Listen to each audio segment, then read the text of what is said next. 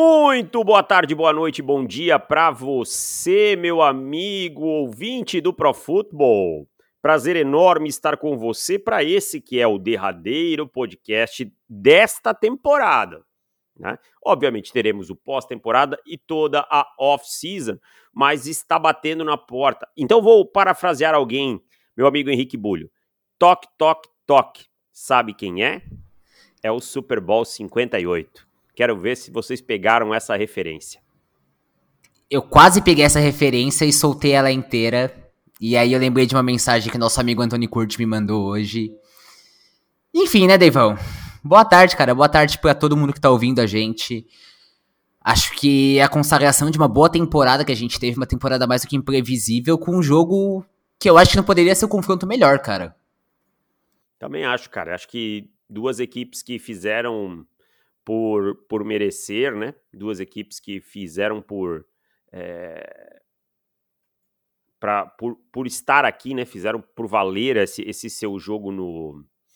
estar no maior palco, no maior jogo. E, cara, a minha expectativa é super alta. Não sei qual é a sua, mas a minha expectativa é super alta. Altíssima também, eu acho que até estudando os confrontos ataque, defesa, defesa e ataque, combinam super bem, porque é um jogo super equilibrado, em que acho muito difícil cravar um vencedor, sabe? Um cara, um time que a gente tem mais certeza. Devão, você lembra que quatro anos atrás teve esse mesmo jogo também, né? Teve, teve sim, 2019 para 2020, né? Temporada, o jogo em 2020, 2019 era a temporada. Vitória e você lembra? Foi isso mesmo, os Chiefs ganharam 31 a 20. Você lembra que a gente fez um texto conjunto fazendo análise tática de ataque dos Chiefs contra a defesa dos 49ers, ataque dos 49ers contra a defesa dos Chiefs, e foi acho que o primeiro texto conjunto do site? Sim, sim. Foi a quatro mãos. É, não lembro quem fez o que, mas eu, eu lembro que a gente, a gente fez. Foi isso mesmo, eu acho que esse jogo vai ser tão equilibrado quanto foi aquele em termos de desenho, cara. Tô com expectativa realmente muito alta. É isso. Bom, vamos às informações do jogo, né? Informação de, do jogo. O jogo terá transmissão dos canais ESPN, no ESPN2 e no Star Plus, para você que é assinante, tá? O Abre o Jogo começa às 18h30. Então, às 18h30, a equipe está em Vegas, né? Com Fernando Nardini, Paulo Antunes, Conrado Juliette, nosso grande Conca, para essa cobertura. Rafael Bellatini também está por lá. É, e o jogo em si começa às 20h30, às 20 horas abre o sinal para o estádio, 20h30 começa a peleja, a bola oval voa, e logo depois nós temos o Ligue de Passe, né, repercutindo tudo o que aconteceu no Super Bowl 58. Estarei presente no Ligue de Passe, então nos acompanhem também no antes, depois, durante e depois do jogo, tá bom? Então tá aí feito os recados. Vamos falar da bola oval. Hoje eu vou deixar você começar, meu amigo Henrique Bulho, mas eu trouxe uma pauta, que eu gosto de pautas. Não existem segredos, né? Nessa, né, nessa semana, todo mundo já conhece o oponente. Claro, pode ter artimanhas, né? uma coisinha ali que você ajusta, uma coisa que você traz como uma pequenininha surpresa, mas segredos, segredos, segredos, ninguém mais tem. Concorda comigo? Ah, concordo totalmente, Devão. Acho que o escopo de trabalho de 18, 19 jogos, em alguns, no caso do Kansas City Chiefs são 20, é, tá mais do que claro, tá mais do que evidente. Ninguém tem novidade para essa partida. Eu sempre acho que o Super Bowl é muito mais uma questão de execução, uma questão de estar melhor preparado do que necessariamente trazer coisas novas. É claro, vai ter uma ou outra coisa nova que você vai usar, mas nada que acontece no Super Bowl chega a ser uma novidade, né? Não, nada chega a ser uma novidade, né? E assim, tem tape pra rodo, né? Dos dois times. E vamos lá. O que muda do Kansas City Chiefs de 2022 para 23 e o que muda dos 49ers de 22 para 23 em termos de estrutura? Né? Eu acho que os 49ers é quem tem a maior mudança, tá? Que era um pouquinho, mas que não é uma mudança brusca, drástica, que é na estrutura da defesa, tá? Eu não, não sei se você concorda comigo. Para mim, os Chiefs são exatamente o mesmo time do ano passado em termos de estratégia, estratégia e esquema, Tá? Óbvio, peças mudam, execução muda. Você falou muito bem. Mas em termos de estratégia, os dois times, para mim, não mudam muito, não, cara. Eu tô com você nesse ponto. Eu acho que o Kansas City Chiefs, principalmente na forma de gestão de elenco, na forma de desenhos ofensivos, mesmo com uma mudança de coordenador que passou de um ano pro outro, eu acho que as bases são exatamente as mesmas. Sabe? E nos 49ers eu até acho que as bases são iguais, porque a gente esperava um pouquinho mais de talvez agressividade do Steve Wilkes, mas eu acho que essa questão de ele mandar muita blitz, ela foi muito superestimada. Eu olho para a defesa do ano passado e eu vejo diferenças em execução. Mas diferenças táticas, diferenças em termos de princípios defensivos, eu não acho que existiu tanto quanto se foi falado ao longo da temporada, sabe? Sim. Eu acho que sim. O meu ponto com o Steve Wilkes, quando ele foi contratado, você vai lembrar, né? É que ele era muito diferente dos, trein... dos coordenadores anteriores. Mas eu vou te dizer, o torcedor do, do dos 49ers não gosta muito dele, né? E, e, pesou aquela coisa, meu Deus, ele fica lá na cabine, depois que ele desceu da cabine, a defesa melhorou, tá? É porque eu acho que pode até ter tido algum impacto, mas que não é o ponto primordial para que a defesa tenha melhorado. Foram ajustes mesmo. Mas eu acho que o Kyle Shanahan controlou bem a head, hein? Ele não foi o Steve Wilkes que ele gostaria de ser, sabe? Eu acho que o Kyle Shanahan controlou bem a, a, a aí. Mas a verdade é que não teremos muitas novidades em nenhum dos dois times. E pensando nisso, meu amigo Henrique Bulho, eu quero saber de você. Qual é o ponto forte e qual é o ponto fraco do ataque dos 49ers? Vamos fazer assim, eu falo o forte, a gente discute, depois você fala o, fra... o que você acha fraco e a gente discute para ficar mais dinâmico? Pode ser, E aí, Beleza. se a gente tiver alguma alguma diferença, alguma divergência, a gente insere no meio. Perfeito. Eu acho que o ponto forte do ataque dos 49ers é claro e evidente a quantidade de playmakers que eles têm.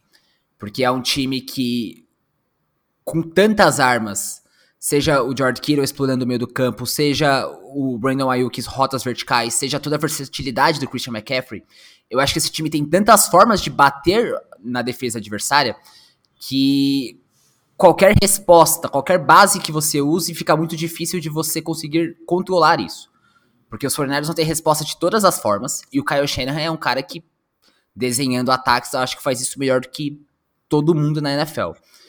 E, claro, você tem nenhum ataque é imparável, nenhum ataque é perfeito, mas eu acho que essa versatilidade ofensiva que os 49ers têm é o grande ponto da equipe.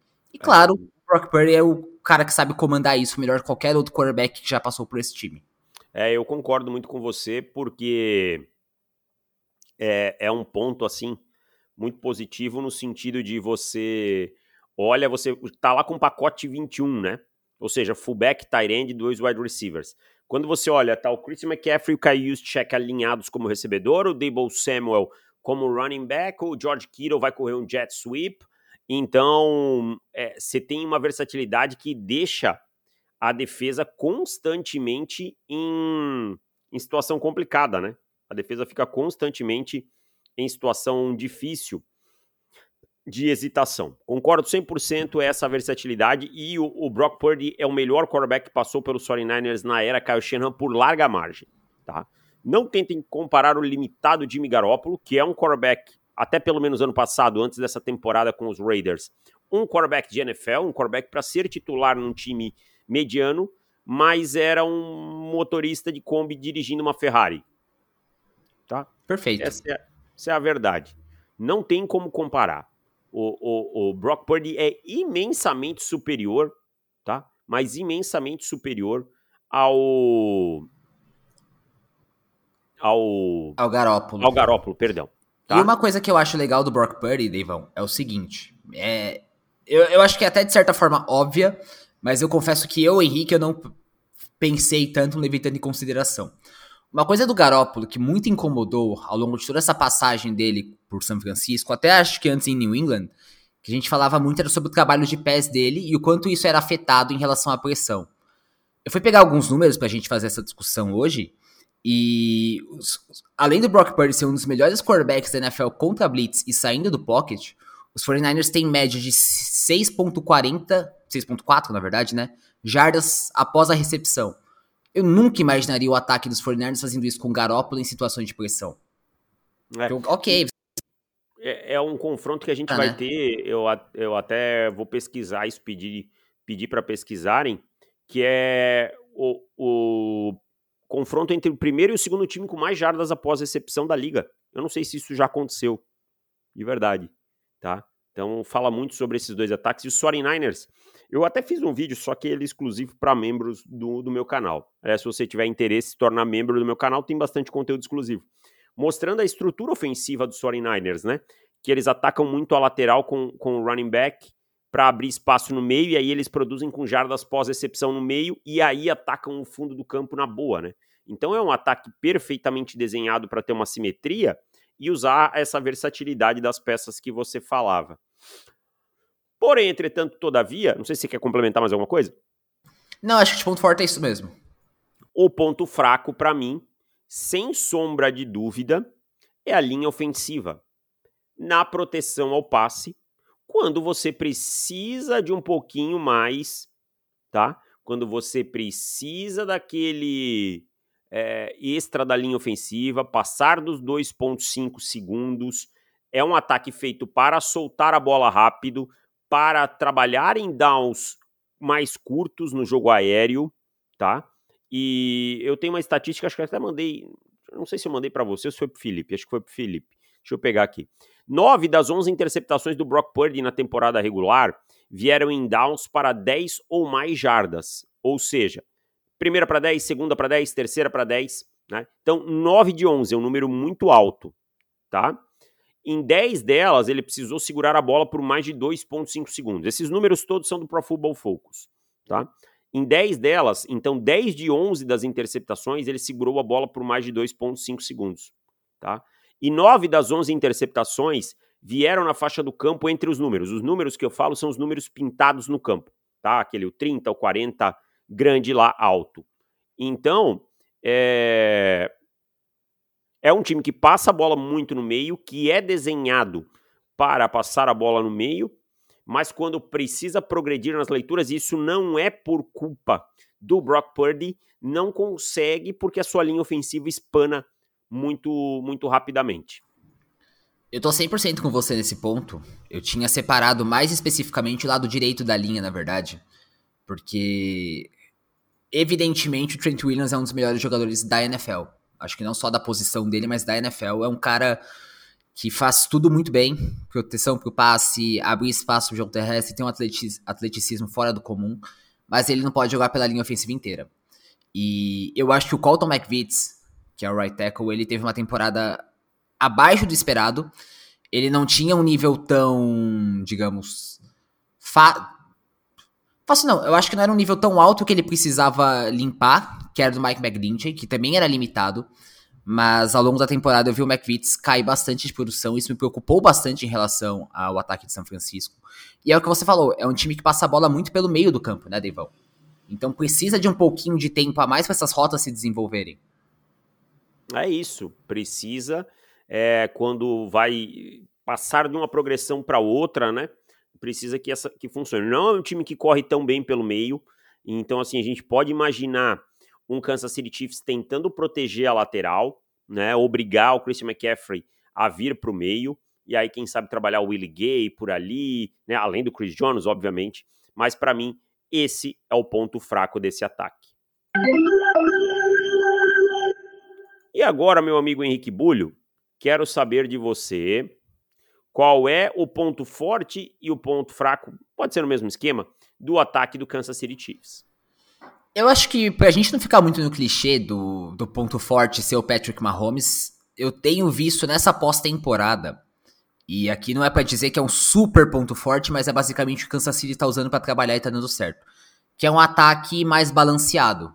Eu acho que os Chiefs conseguiram encontrar uma forma em que não é tão pobre ofensivamente quando foi, por exemplo, naquele jogo contra o, o, Las Vegas Raiders, mas que eles entendem que podem controlar melhor o relógio, que eles podem usar melhor o jogo terrestre e talvez em, em segundas e terceiras descidas usar melhor o Rashi Rice e o Travis Kelsey. O Kelsey, na minha opinião, subiu de produção nesse finalzinho de temporada Ele teve um, uma segunda metade, no geral, que eu acho muito ruim, para os padrões Travis Kelsey. E eu acho, Devon, sinceramente, que os Chiefs voltaram a fazer muito bem. Muito bem, não. Voltaram a fazer bem o que eles fizeram ao longo da temporada passada inteira.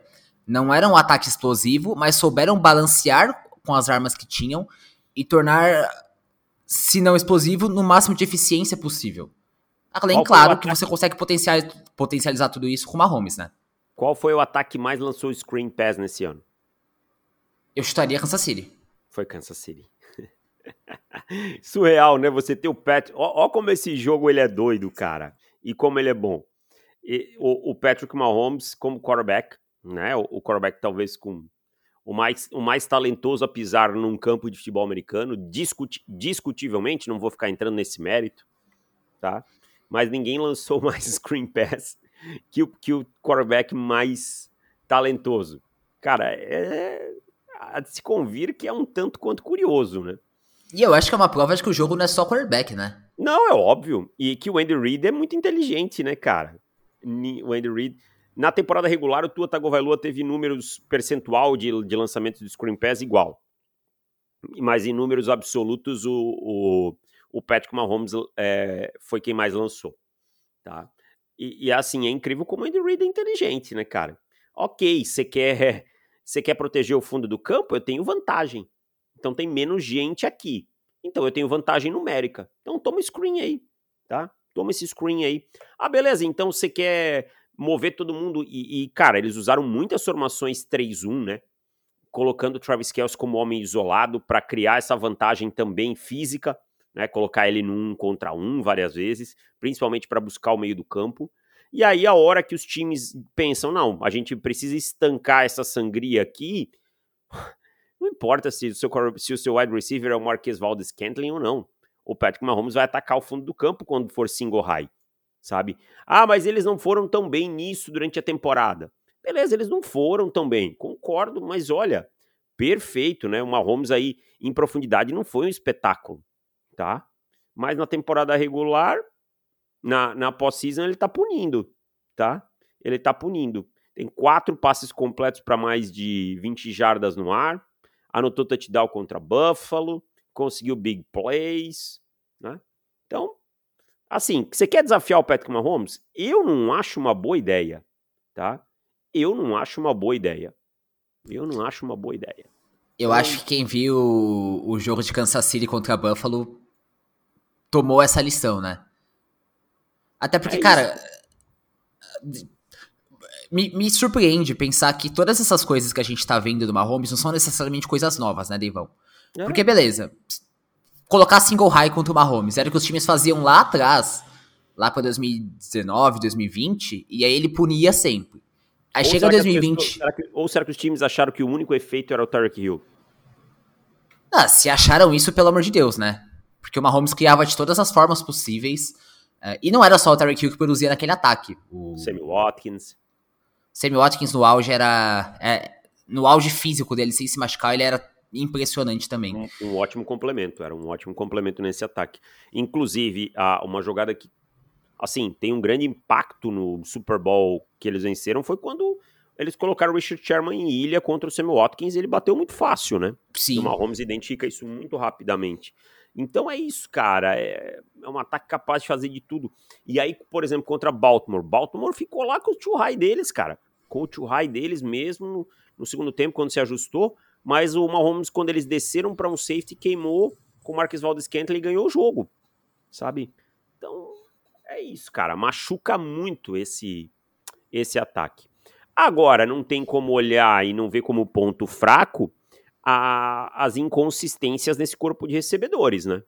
É, é, tudo bem, o Mahomes faz os caras produzir, os caras têm produzido na pós-temporada, que é uma coisa que importa muito, né? Basta mais um jogo aí com eles produzindo para que esse time saia vencedor da temporada, mas a gente não pode esquecer que é o time que mais dropou na temporada, é o time que mais apresentou problemas. Quando a gente para para ver desculpa, o Alternate a gente vê que esse time não separa bem, que esses recebedores eles têm problema de separação. Então, para mim, é o ponto fraco desse time, é sim o, o corpo de recebedores. né, de wide receivers. E olha que os dois tackles não me agradam em nada, hein? É curioso você olhar para as estatísticas absolutas e perceber que nenhum recebedor de Kansas City teve mil jardas essa temporada. Nem o Travis Kelsey, nem o Rashi, Rashi. E, cara, eu acho que antes da temporada, eu, Henrique, eu tinha uma expectativa maior com relação a esse grupo de recebedores, pensando que eram vários jogadores jovens com, potencia com potencial para se desenvolverem. E o que a gente viu nesse ano foi muita inconsistência, muitos drops, pouca produção, poucos jovens aparecendo como deveriam. E essa falta de profundidade, essa falta de opções custou jogos. Sabe? Custou na semana 1 contra o Detroit Lions. A gente viu esse ataque novamente, pensando naquele jogo contra os Raiders, que o ataque foi muito mal. O Travis Kelsey não jogou tão bem, eu acho que também por conta disso, porque tinha uma pressão maior dele resolver as coisas. E eu acho que falta, principalmente o que você falou, separação. Eu, eu sei que o Marcus Valdes, o Valdes Scantling, ele produz muito bem em rotas verticais, mas ele dropa muito. E tirando isso, eu não consigo ver nenhum jogador dos Chiefs que consistentemente consegue fazer isso. De verdade, eu acho que é um ponto muito deficitário desse ataque. E no geral, cara, São Francisco não tem lá a melhor secundária da NFL pra, a ponto de não ser explorada. Não tinha também no Super Bowl de quatro anos atrás mas eu confio muito menos nesse grupo produzindo. Eu acho que individualmente falta bastante qualidade nesse ataque, e eu tô 100% com você que é o ponto fraco desse ataque. É isso, né? Não é um ataque que você olha e fica animado para que esses jogadores resolvam uma situação individual, né? É, vão precisar de lampejos desses caras para esse time se manter competitivo. Meu amigo Henrique Bulho, vamos para o próximo tema.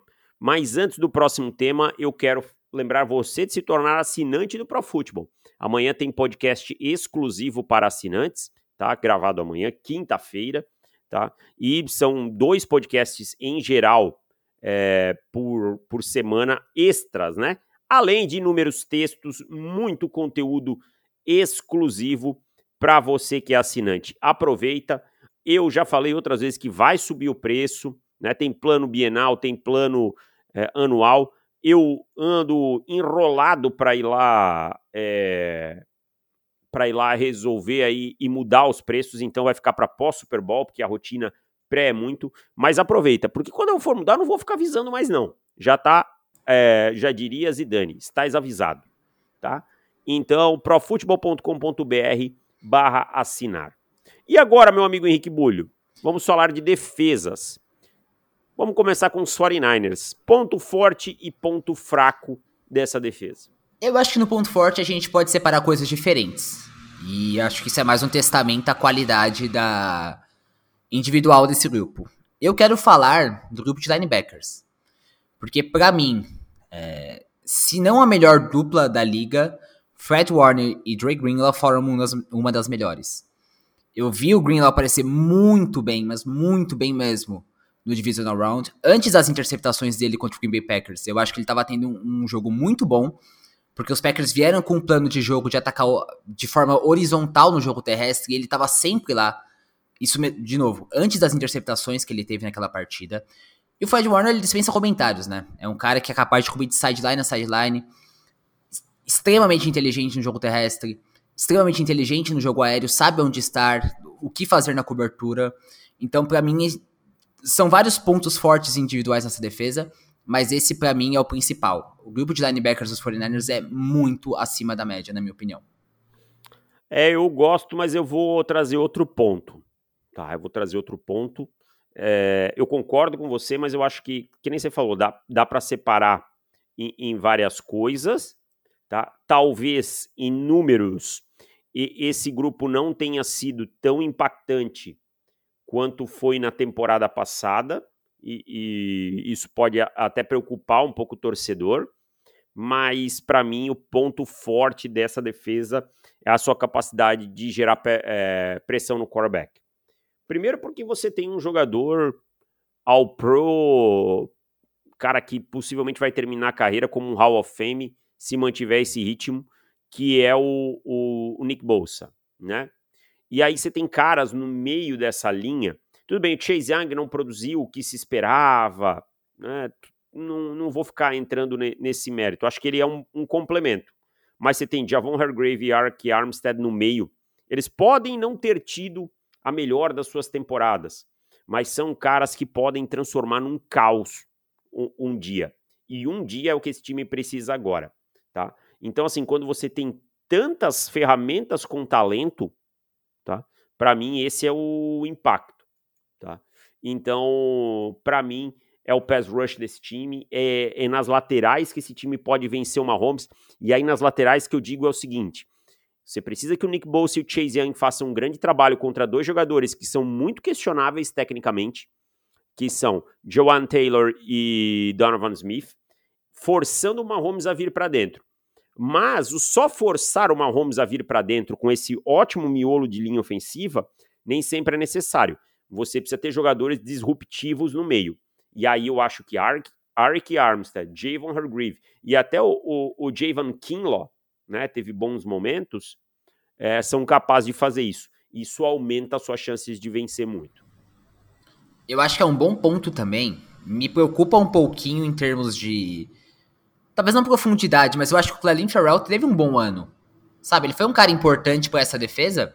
E. Ok, eu, eu, sei que ele teve acho que dois ou três sacks, se não me engano, mas ele tava assim, gerando mais pressão do que o Chase Young. E eu realmente quero ver o Chase Young jogando bem essa partida. Tá? É um cara talentoso demais pra gente ver o nível de esforço que ele teve durante a pós-temporada. Eu acho que isso foi um problema real. E principalmente por tudo que a gente já viu do Chase Young em 2020, é, sendo free agent ao, ao fim dessa temporada, essa é a partida em que ele precisa aparecer. Oportunidades não vão faltar como você falou, são dois extremos muito suspeitos na linha ofensiva. Inclusive, a né, notícia triste aqui, que não necessariamente importa, mas a mãe do Jawan Taylor morreu há três, quatro dias atrás.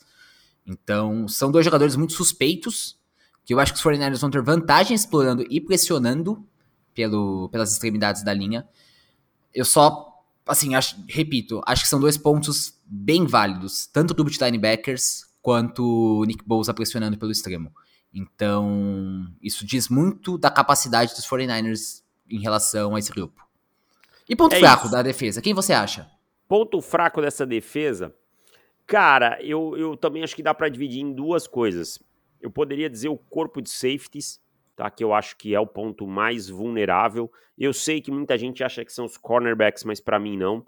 Para mim os safeties têm mais problemas, tá? É, mas eu vou trabalhar do ponto de vista esquemático. Tá? É uma defesa que, com o Steve Wilkes, ela é muito parada. Parada no sentido de menos disguise. Disguise é disfarçar uma cobertura, mostrar uma coisa para o ataque e executar outra. Tá? E, e eu noto uma defesa mais estática. Ok, o talento desses jogadores é tão grande que você consegue resolver muitas coisas mesmo estando estático. É meio que desafiar o quarterback. Mas me incomoda também você ter esse talento todo e desafiar pouco o quarterback adversário, sabe? E isso contra o Patrick Mahomes, tá? Pode ser muito, muito, muito problemático. Então, é, é para mim um ponto. Não sei se é exatamente um ponto fraco, mas um ponto de. que me deixa uma certa certo medo, algo nesse sentido, sabe? Um pouco de, de apreensão nesse sentido, tá? É uma defesa que faz menos stunt do que eu gostaria, tá? Se bem que até os stunts, é, não, menos do que eu gostaria, e por aí vai. Então eu, eu coloco esse como ponto fraco. Eu, eu acho que é um ponto muito válido, na verdade, porque quando a gente pega os últimos coordenadores defensivos que os 49ers tiveram, é, muito do que a gente elogiava neles era justamente essa questão esquemática, né?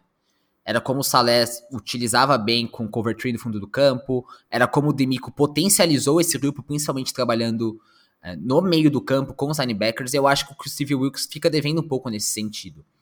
É, talvez pode ser um pouco pelo esquema dele também, que ele quer usar muito dessa agressividade, e está sendo dosada de certa forma e ele talvez não tenha essas respostas. São coisas que eu não tenho como saber, sinceramente, mas são opiniões em relação a, a como esse time trabalha esquematicamente. E eu vou por esse lado também tático, tá? No que eu acho que é o ponto fraco, porque é o seguinte. É, eu tenho tentado prestar mais atenção, principalmente na defesa contra o jogo terrestre, em como as linhas defensivas se portam nesse sentido. E o que eu noto dos 49ers é que eles são um time que tentam ser muito agressivo nesse ponto, que jogam muito para frente, para tentar criar tecos atrás da linha de scrimmage. E pelo que a gente viu, tanto contra Green Bay, tanto contra Detroit, é, isso pode ser um problema, porque são times que, pelo interior da linha ofensiva, abriam muitos espaços, e você jogar dessa forma, tentando criar jogadas negativas, com essa agressividade, é, você também abre, assim, espaços na sua linha defensiva para correr com a bola. É, os 49ers, esse ano, na, na temporada regular, cederam 4.1 jardas por carregada, que não é nenhum número é, absurdo, mas também não é nada especial, tava ali na média da liga. Só que vamos pegar o que Kansas City fez nas últimas partidas? Correram muito com três Tyrants, correram muito com dois Tyrants. E eu acho que nessa situação, baseado em como o Steve Wilkes coloca os jogadores para defender o jogo terrestre, e baseado no que se desenha de Kansas City, eu acho que isso sim pode virar um problema. Porque, de novo, não é um grupo ruim nesse sentido. 4.1 jardas por carregada não é um número tão alto que você cede. Mas, da forma que Kansas City se porta, e de novo eu volto pro ponto do ataque balanceado, eu acho que isso pode custar bastante para a defesa dos 49ers nessa partida. É, eu penso, penso da, da mesma forma. Bom, vamos lá, agora vamos falar do Kansas City Chiefs, Bulho. É, defensivamente, ponto forte, e ponto fraco? Ah, isso aqui a, a gente falou até no off mais cedo. Acho que os dois estavam estudando e, cara, Steve Spagnuolo tudo que ele faz com seus cornerbacks, para mim, é o grande ponto dessa defesa, tá? Eu acho que, se não é a melhor dupla de cornerbacks da liga, está ali no topo também. Tanto o Jarvis Smith quanto o Trent McDuffie são excelentes cobrindo passe, mas eu acho que tem mais nisso, Deivão. Como o Spagnuolo sabe usar esses caras para pressionar cornerbacks adversários, sabe? É, blitz vindos de jogadores da secundária não são incomuns. O Justin Reed também aparece muito bem nesse ponto, mas eu quero destacar mais a dupla de cornerbacks, que também funciona muito bem trabalhando na cobertura contra o passe. Então, eu acho que são dois jogadores muito bons, potencializados ainda mais pelo coordenador ofensivo e pela versatilidade que ele imprime nesse, nessa defesa. É, eu, eu penso como você. Para mim é a dupla de cornerbacks o, o principal ponto. O Jerry Sneed, para mim, se não foi o melhor cornerback da, da temporada, teve no top 3, tá? É um cara que pressiona muito na linha do scrimmage, mata o timing dos recebedores, isso é, é terrível para um ataque de ritmo, né? Ele, ele é muito agressivo nessa linha de scrimmage. O Trent McDuffie deu um salto de qualidade nesse ano absurdo. E o Justin Reed, ele não é necessariamente um cornerback, né? Mas ele atua muito ali como níquel, vai muito no blitz, ajuda muito contra o jogo terrestre. É, há algum tempo atrás o time deixou o Tyrann Matthew ir embora para contratar o Justin Reed. E eu lembro que eu falei, cara, eu acho que é um upgrade. E as pessoas, tá maluco? O Tyrann Matthew consegue jogadas na bola. Eu falei, cara, o Tyrann Matthew já passou do auge, né? O Justin Reed é um jogador que para mim se encaixa até melhor com o que esse time faz, tá? Então, assim, óbvio, você tem Chris Jones, você tem George Karlaftis, você tem uma dupla de, de linebackers que também me agrada muito, mas os cornerbacks, para mim, me empolgam mais. Mas Eu posso como... só falar uma coisa rapidinha? Eu não sei se você ia falar disso, até peço desculpas. É, é aquilo que a gente falou mais cedo. Os Fernandes gostam muito de usar formações condensadas, e nenhum time atacou mais nesse ponto do que os Chiefs, né? É, com certeza também é um ponto de atenção que o ataque dos 49ers deve ter mapeado, né? Algo que vai ficar de olho. Mas o ponto fraco para mim é a defesa terrestre, o que é uma tônica dessas da defesa do Kansas City Chiefs há algum tempo, tá? É uma defesa que tem suas dificuldades é, defendendo a lateral, né? E isso pode ser um problema, tá? Porque é justamente aonde o, os Chiefs o, desculpa, os 49ers gostam de atacar, né? Eles amam correr pelo lado. Então, assim, é, quando você obriga o Willie Gay, você obriga o, o Nick Bolton a se moverem para a lateral, eles têm velocidade e mobilidade, mas eles não são jogadores extremamente fortes. Eles no tráfego, como a gente corriqueiramente diz, tra transitando no lixo tem suas dificuldades, tá? O Justin Reed, ele é bom dando suporte ao jogo terrestre, é, mas ainda assim ele é um safety. Então ele tem dificuldade quando encontra bloqueadores em espaço, bloqueadores em campo aberto, tá? Então, é, esse é um pequeno problema que esse time tem, tá? Tentar defender aí as corridas, principalmente as corridas laterais. E assim, é, é óbvio que São Francisco não vai ganhar somente correndo com a bola, tá? Mas São Francisco precisa correr com a bola e bem, especialmente em early downs, né? Em downs, é, em downs iniciais, primeira e segunda descida, para tirar aquela questão da, das jogadas mais longas para o Brock Purdy, de situações óbvias de passe. Então isso vai exigir um, um ajuste. Não são grandes jogadores de ponta de linha. Perde o Charles Omenihu, que é um jogador interessante, principalmente pela envergadura, para lidar com esses jogadores como o Trent Williams. Então, para mim, é o ponto mais fraco dessa defesa. Para mim também, e eu acho que vale citar que, até defendendo pelo interior da linha defensiva, os Chiefs têm dificuldade nisso, né? O Chris Jones, ele é, sim, um craque, sem dúvida nenhuma. Mas eu acho que até ele nessa temporada ficou devendo um pouco na defesa contra o jogo terrestre. Ficou, na defesa contra o jogo terrestre ele foi abaixo mesmo. Então, e, e, assim, em pass rush ele é indiscutivelmente um dos melhores da liga, mas eu acho que todo esse grupo, é, pela lateral também, eu concordo 100% com isso, mas eu também acho que pelo interior pode rolar um estrago. Mesmo sabendo que os 49ers não são exatamente o melhor dos times da NFL correndo pelo interior da linha. Sabe, eu acho que os Chiefs são vulneráveis de várias formas nesse, nesse na defesa com o jogo terrestre. Então tô 100% com você nesse ponto. Eu acho que é o ponto mais fraco da, da defesa mesmo. É, e, e uma coisa a se tomar atenção é que os 49ers são ótimos queimando blitz, né? Um ataque que tem muitas alternativas. Se o Spagnuolo, eu sei, corner blitz, tudo mais que a gente falou, mas esse tiro pode acabar saindo pela culatra, né? Pode acabar custando um pouco aí pro, pros, pros Chiefs. Bom, vamos lá. Deixa eu.